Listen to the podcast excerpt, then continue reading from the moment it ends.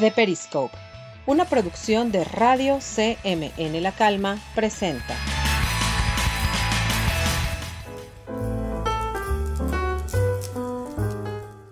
Bienvenido a The Periscope. Radio CMN La Calma presenta el especial de Navidad.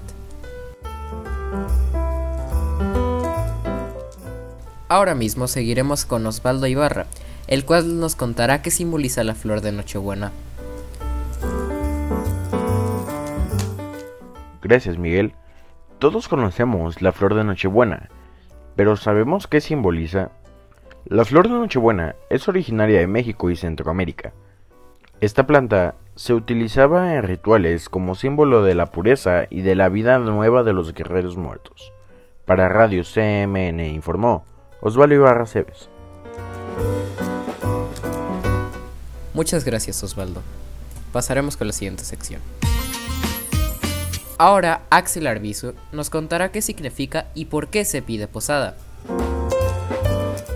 Se pide posada por el motivo de la expectación del nacimiento de Jesús o también para celebrar su nacimiento. Y la posada significa humildad, fortaleza, desapego, caridad, eh, confianza, justicia, pureza, alegría y generosidad. Muchas gracias, mi nombre es Axel Arbizu. Bye. Muchas gracias Axel. Ahora pasaremos con la siguiente sección. Ahora Tonatiu Padilla Barajas nos contará los simbolismos de las piñatas. Muchas gracias Miguel Ángel. Para las fechas decembrinas nos es habitual empezar a ver grandes esferas con siete picos decoradas con vivas tonalidades de colores. Así es, hablo de las famosas piñatas. Pero, ¿alguna vez te has preguntado el significado de esta curiosa tradición mexicana? Te invito a agarrar tu bolsa y aventarte a nuestras dulces raíces.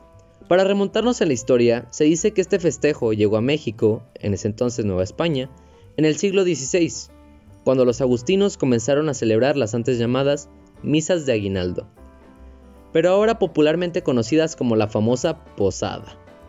He aquí el momento en el que los frailes nos indujeron las piñatas. El simbolismo de este gran distintivo mexicano es totalmente religioso, los siete picos posicionados alrededor de la esfera se refieren a los siete pecados capitales. La piñata debe ser destruida con un palo, pero con el reto de tener los ojos vendados. Esto hace referencia a la destrucción de los pecados por medio de la ciega fe, significado de la venda, y con la voluntad, significado del palo. Ahora que sabemos eso, ¿por qué los dulces, frutas e incluso cacahuates están dentro de la piñata? Bueno, esto hace referencia a la riqueza y bondad brindada por el reino de los cielos después de haber apaleado los pecados. En resumidas cuentas, esto es una recompensa divina. Como dato curioso, tradicionalmente las piñatas también contienen más que solo dulces. Las mandarinas, jícamas, naranjas y cacahuates son algunos de los frutos que podemos encontrar dentro del recipiente. Esto llega a ser inusual hoy en día, pero cada uno de los productos mencionados, y los que faltan, representan a una región de México. Por ejemplo, las jícamas representan a Nayarit, estado vecino de Jalisco. Espero que con esta pequeña nota hayan aprendido algo nuevo del origen de nuestras tradiciones más emblemáticas. Para Radio CMN, informó Tonatiu Padilla. Muchas gracias Tonatiu. Ahora pasaremos con la siguiente sección. Ahora Carlos Torres nos contará el origen y tradición de los villancicos villancico, como indica su propio nombre, es la canción de villa la que servía para registrar la vida cotidiana de los pueblos. Según algunos historiadores, este canto surgió por el siglo XIII, siendo difundido en España en los siglos XV y XVI, y en Latinoamérica desde el siglo XVII. En sus inicios fue una forma poética española y lo usaban como registro de los principales hechos de una comarca. A lo largo de la historia ha sufrido muchas transformaciones hasta que en el siglo XIX su nombre quedó exclusivamente para denominar a los cantos que aluden a la Navidad. Su temática se concentra en el Niño Jesús, la Virgen María, San José, los Reyes Magos, los pastores y la estrella de Belén. Muchas gracias, Carlos. Ahora pasaremos con la siguiente sección. Ahora Victoria Cruz Martínez nos proporcionará los buenos deseos de los profes y compañeros. Um, le deseo a Michelle, Mary Jo y a Gael feliz Navidad. Le deseo una muy feliz Navidad a Juan Carlos, que se la pasó muy bien. Y pues felices fiestas. Feliz Navidad, mamá. Deseo que te vaya bien chido en el trabajo y que te vaya bien. Arre, adiós. Le deseo feliz Navidad a Axel y que cumpla todas sus metas que se ha propuesto para el año 2022.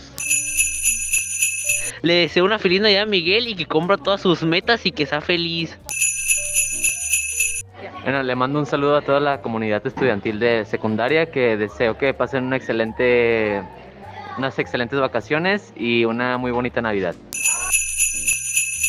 Ah, un saludo a mis amigos del 30, de los grupos 30. Eh, pues primero que nada les deseo feliz Navidad a todos y le quiero mandar un saludo personalizado a Osvaldo. Gracias. Yo le quiero mandar un saludo a Miguel y que se la pase bien en su Navidad. Yo le quiero mandar un saludo a Jorge que se la pase bien en su Navidad.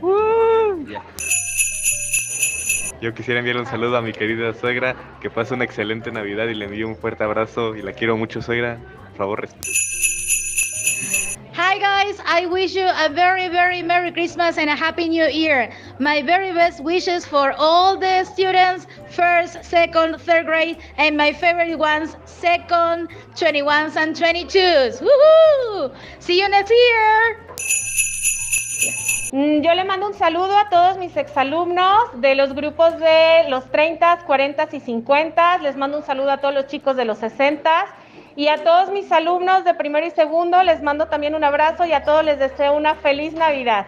Miguel Ángel y George, les mando un saludo personalizado a ustedes dos. Gracias, Osvaldo, un saludo. Muchas gracias, Victoria Cruz Martínez. Y para finalizar, su servidor, Miguel Ángel Navarro, estará contando acerca de la leyenda del cuarto rey mago. El día de hoy les voy a contar acerca de la historia de El Cuarto Rey Mago. Según la información que nos han dado o proporcionado en México, se dice que hay tres reyes magos. Sin embargo, existe la leyenda de Artaban, el cuarto rey mago, que se perdió en camino al origen del Mesías, y hoy te la voy a presentar. Artaban con Melchor, Gaspar y Baltasar hizo planes para hacer el viaje en donde conocerán al Mesías y en donde entregaría sus respectivos regalos. El cuarto rey mago llevaba una enorme proporción de bellas rocas, por ejemplo el rubí, el jade y el diamante, para ofrecérselas a Jesús. Camino al punto de la junta, se localizó con un anciano enfermo, cansado y sin dinero que necesitaba de sus cuidados, por lo cual Artaban absolutamente le ofreció su ayuda.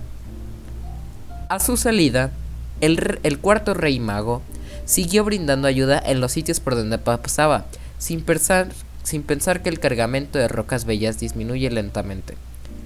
De esta forma pasaron 33 años, hasta que el cansado Artaban arribó al cerro Colgota, donde crucificaron a un hombre que mencionaban era el Mesías enviado por Dios para rescatar al mundo.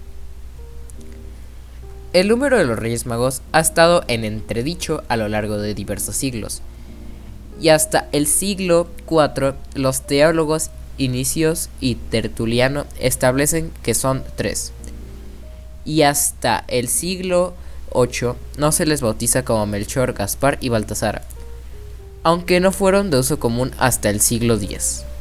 Muchas gracias. Muchas gracias, eso ha sido todo por hoy en este especial de Navidad de Radio CMN La Calma.